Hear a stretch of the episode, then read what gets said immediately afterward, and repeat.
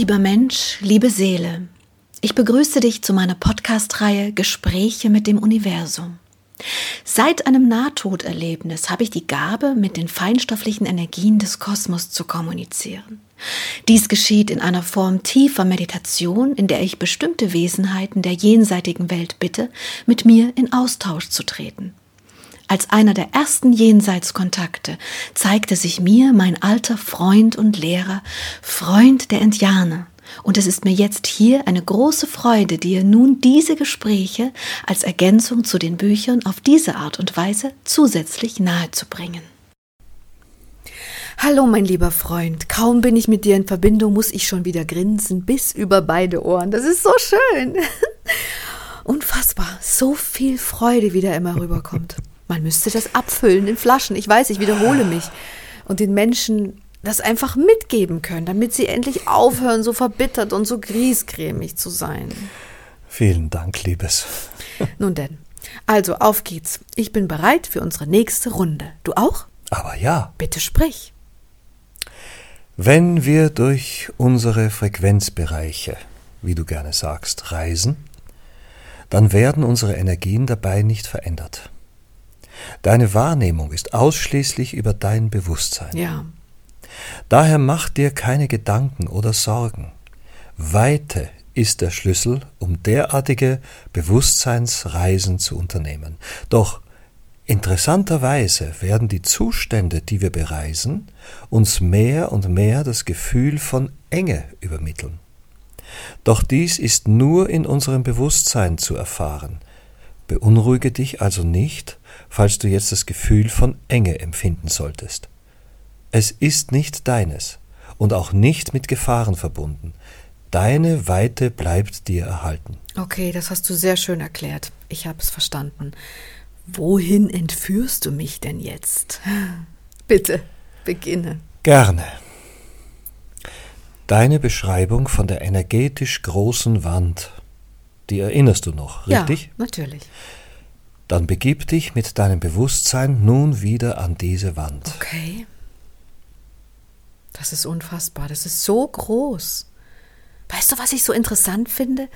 In den ganzen Geschichten und Märchen, die die Menschen so in ihren Religionen übermitteln, reden sie manchmal von Toren. Aber das da, das ist genau das Gegenteil von einem Tor. Genau das Gegenteil. Genauso wie ich es hier auch nicht heiß ist, empfinde, sondern eiskalt. Komisch, wieso ist das so verzerrt? Das ist ein anderes Thema, Liebes. Lenken wir nicht weiter ab. Ja, ich meinte nur, in den, in den Märchen sind Tore und es wird angeblich heißer und hier ist äh, äh, alles einfach nur total dicht und eiskalt. Aber gut. Also, ich bin an dieser Wand. An dieser riesigen, gigantischen, den ganzen Kosmos fühlend, erfüllenden Wand. Hinter mir empfinde ich die Feinstofflichkeit und vor mir ist jetzt wieder diese Wand. Und ich weiß, Dahinter ist dieses Teergefühl, dieses Bremsende. Geh nun bitte hindurch. Okay. Ja, bin ich. Und nun ist es wieder wahnsinnig schwer. Also schwer im Sinne von schwer durchzukommen. Und ich fühle mich immer schwerer. Geh weiter. Versuche dich zu bewegen. Das ist eine sehr interessante Übung, denn es ist wirklich ein anderes Bewegen verglichen mit dem, wie wenn ich sonst mit meiner Seele mich bewege. Ich muss es umlenken und wirklich nur auf das Bewusstsein gehen. Aber ich hab's. Ich hab's. Begib dich nun weiter nach unten in deiner Perspektive. Okay, ich versuch's. Es ist tatsächlich sehr erdrückend eng. Bitte doch, berichte doch du einfach noch ein bisschen weiter in der Zwischenzeit, wenn man das so sagen kann, von deinen Erfahrungen und deinem Wissen. Wo sind wir denn und wo geht es denn jetzt hin? Wir besuchen die Bereiche der verlorenen Verbindung in den Kosmos, in die Quelle und allem dazugehörigen. Dieser Teil jetzt ist der Bereich, in dem Hoffnungslosigkeit überwiegt. Das nicht vorhandene Hoffen auf etwas Besseres, Schöneres, Wärmeres, Lichtvolleres. Hoffnungslosigkeit trägt in sich schon auch die Thematik der potenziellen Selbstaufgabe. So ist es, Liebes. Bitte Selbstaufgabe. Mhm. Bitte berichte mir genau, wie du das meinst.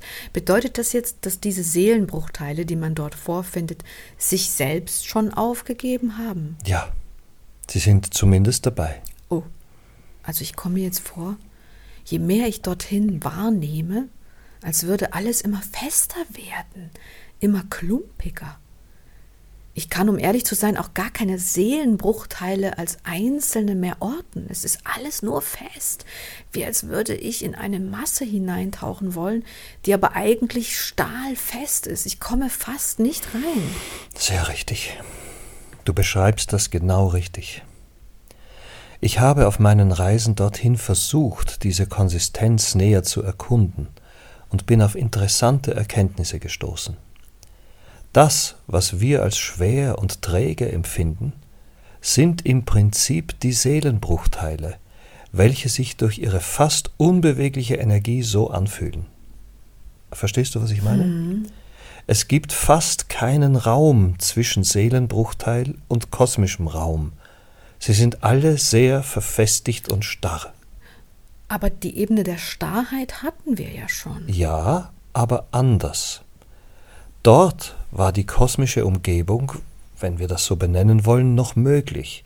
Hier ist alles verfestigt, als sei es eins. Aber wenn es eins ist, dann besteht doch die Möglichkeit, dass es auch zu einem Bewusstsein kommt, wenn Energien sich zusammenfinden. Bilden sie dann nicht ein neues Bewusstsein? Ja, sehr richtig gefragt, Liebes. Aber wenn du dir nun die Hoffnungslosigkeit in diesen Energien vorstellst, so dann befindet sich dort auch keine willentliche Verbindung zueinander. Mhm. Es ist also in sich sehr verfestigt aneinander, aber es ist nicht miteinander. Und es besteht auch kein Impuls, sich aufeinander zuzubewegen und miteinander zu agieren, um etwaige neue Felder zu bilden. Anders ist das in der Ebene der Lehre, welche wir gestern besucht haben. Dort hast du die Gruppierungen bemerkt. Hier ist die ganze Ebene voll von diesen Seelenbruchteilen, aber ohne jegliche Bewegung und in viel stärkerer Härte im Sinne von Starrheit. Hm, das ist unglaublich, weißt du das? Abgesehen davon, dass ich Angst habe, mich selber da irgendwie hinein zu verfestigen.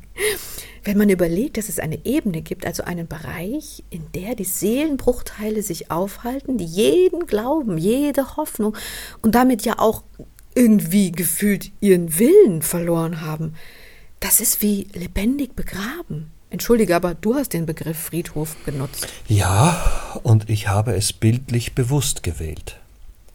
Denn in diesen Frequenzbereichen ist die Bewegung so gering, dass sie mehr und mehr fester diese Stofflichkeiten werden hm. und leblos wirken. Ich habe wirklich viele Wesensarten und Bereiche besucht, in ihre Differenzierungen hinein, bis in die letzten Details. Aber immer habe ich Bewegung getroffen. Immer war alles lebendig und in Bewegung. Selbst wenn es sich nicht im Außen bewegt hat, also im Raum, in der Räumlichkeit, der Feinstofflichkeit, so war es in sich flimmernd lebendig. Hier ist das Flimmern nicht vorhanden und keine Bewegung, als sei sie nicht möglich. Die Energiefelder wirken klein und sehr verstümmelt. Ich kann das nicht glauben, dass es so gar kein Pulsieren mehr gibt darin. Eine Energie, die nicht in Bewegung ist, das kann es nicht geben. Jedes Mini-Atom ist in Bewegung. Das kann es also nicht geben. Ja, ich sehe es genauso wie du. Aber vielleicht fehlen uns die Wahrnehmungen dazu. Ja, das kann natürlich sein. Mit Sicherheit gibt es eine Art Bewegung dort, aber wir sind nicht fähig, nur mit dem Bewusstsein diese im Detail wahrzunehmen. Mhm. Ich vermute eher derartiges. Ja, das stimmt. Also ich würde gerne einmal eine Weile dort bleiben, in diesem festen, engen Bereich und mir kurz anschauen, ob ich nicht irgendetwas sehe, was sich bewegt. Also einen kleinen Test an meine Wahrnehmung. Bitte gib mir mal ein bisschen Zeit. Das, was ich also jetzt hier spreche, hat sehr, sehr lange gedauert, ungefähr 10, 20 Minuten auf jeden Fall. Aber ich mache jetzt trotzdem hier weiter. Also ich kann zumindest in meiner Zeit, auf, in der ich mich jetzt darauf konzentriert habe und mit mein, meinem Bewusstsein dorthin gelangt habe, auch nichts bemerken und nichts sehen. Aber es gibt einen Teil in mir, der fühlt, dass da noch was ist.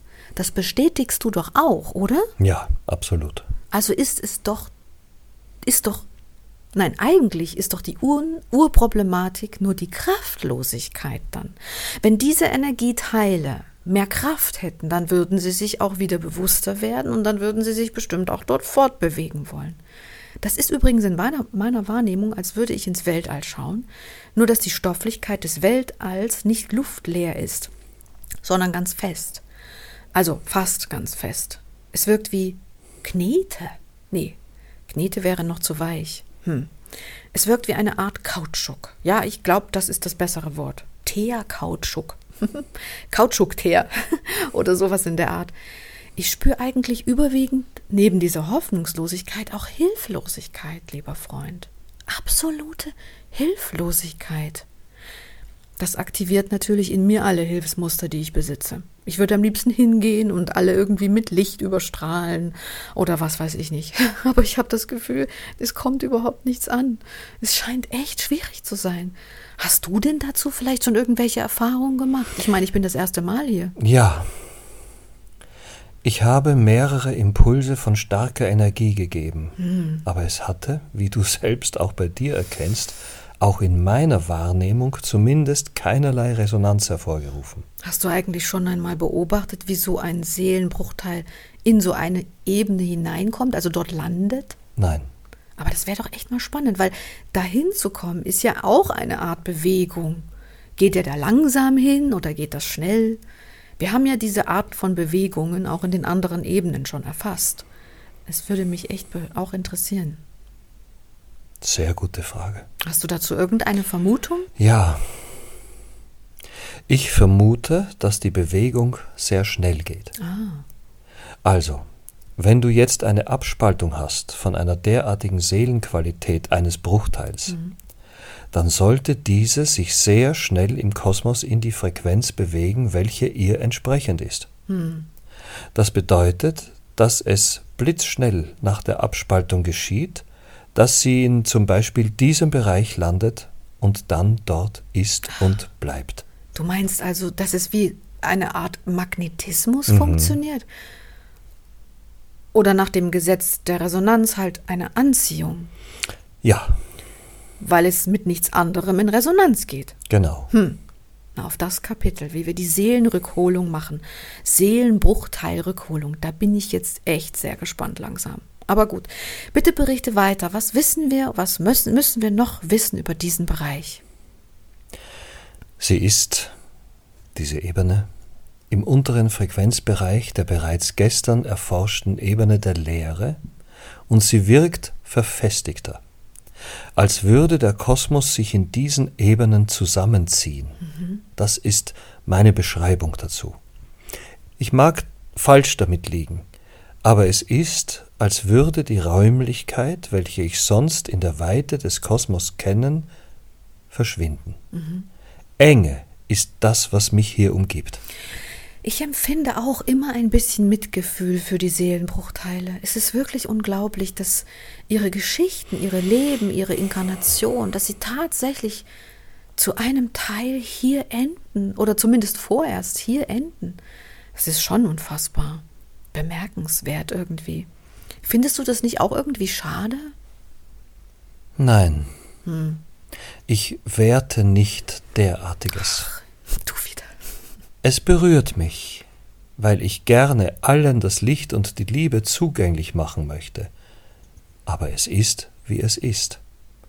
Und der Kosmos ist allumfassend gut. Er erschafft nicht etwas, weil es schlecht sein soll oder für das Schlechte. Er erschafft diese Räumlichkeit, damit auch diese Frequenzen eine Art Heimat erfahren, verstehst du? Mm. Auch wenn dies von diesen Energien selbst gar nicht mal als Heimat wahrgenommen wird, sie befinden sich dort, weil sie dorthin gehören. Mhm. Dort ihre Frequenzen zu Hause sind. Anders wäre es durcheinander. Es gäbe vielleicht weiße Kugeln oder Engel oder Meister mit derartigen verformten, verunreinigten Energiefeldern beisammen. Das kann nicht funktionieren. Der Kosmos ist da sehr, sehr gut organisiert. Stimmt, das ergibt Sinn. Es besteht ja die oft beschriebene Hierarchie im Kosmos also. Da haben wir mal wieder eine Parallelität zu den bisherigen festgehaltenen Informationen auf der Erde. Hier wird oft von kosmischer Hierarchie gesprochen. Ich mag das nicht so. Es wirkt menschlich und beinhaltet Wertungen. Genau. Aber ich verstehe dich, dass du das Wort gar nicht magst. Es verzerrt völlig. Hierarchie bedeutet Wertung. Mhm. Wertungsbedingte Anordnung. Ja. Ich wiederhole wertungsbedingte Anordnung. Es ist eher eine reine Ordnung ohne Wertung. Und hier werden diese Frequenzen aufgefangen. Hm, spannend. Und sehr sinnvoll irgendwie. Hm. Gibt es denn noch etwas, was du mir zu diesem Bereich berichten möchtest? Nein. Also sind wir jetzt damit durch. Was für ein Ort im Jenseits. Wahnsinn. Okay, dann danke dir vielmals wir müssen jetzt kurz wieder mit der Aufmerksamkeit zurück, gell? Ja. Begib dich mit deinem Bewusstsein wieder zu dir und in deine Kraft hinein. Steige in die hellen, liebevollen, lichtvollen und warmen Bereiche. Empfinde die Weite, fühle die Liebe und das Licht. Ja, danke. Danke. Danke dir, Liebe.